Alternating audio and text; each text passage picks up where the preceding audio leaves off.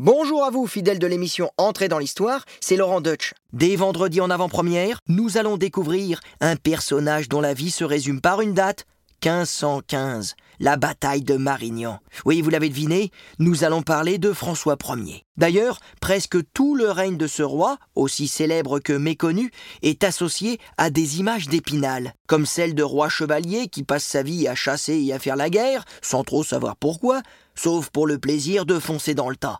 Les Italiens ont appelé ça la Furia Francese.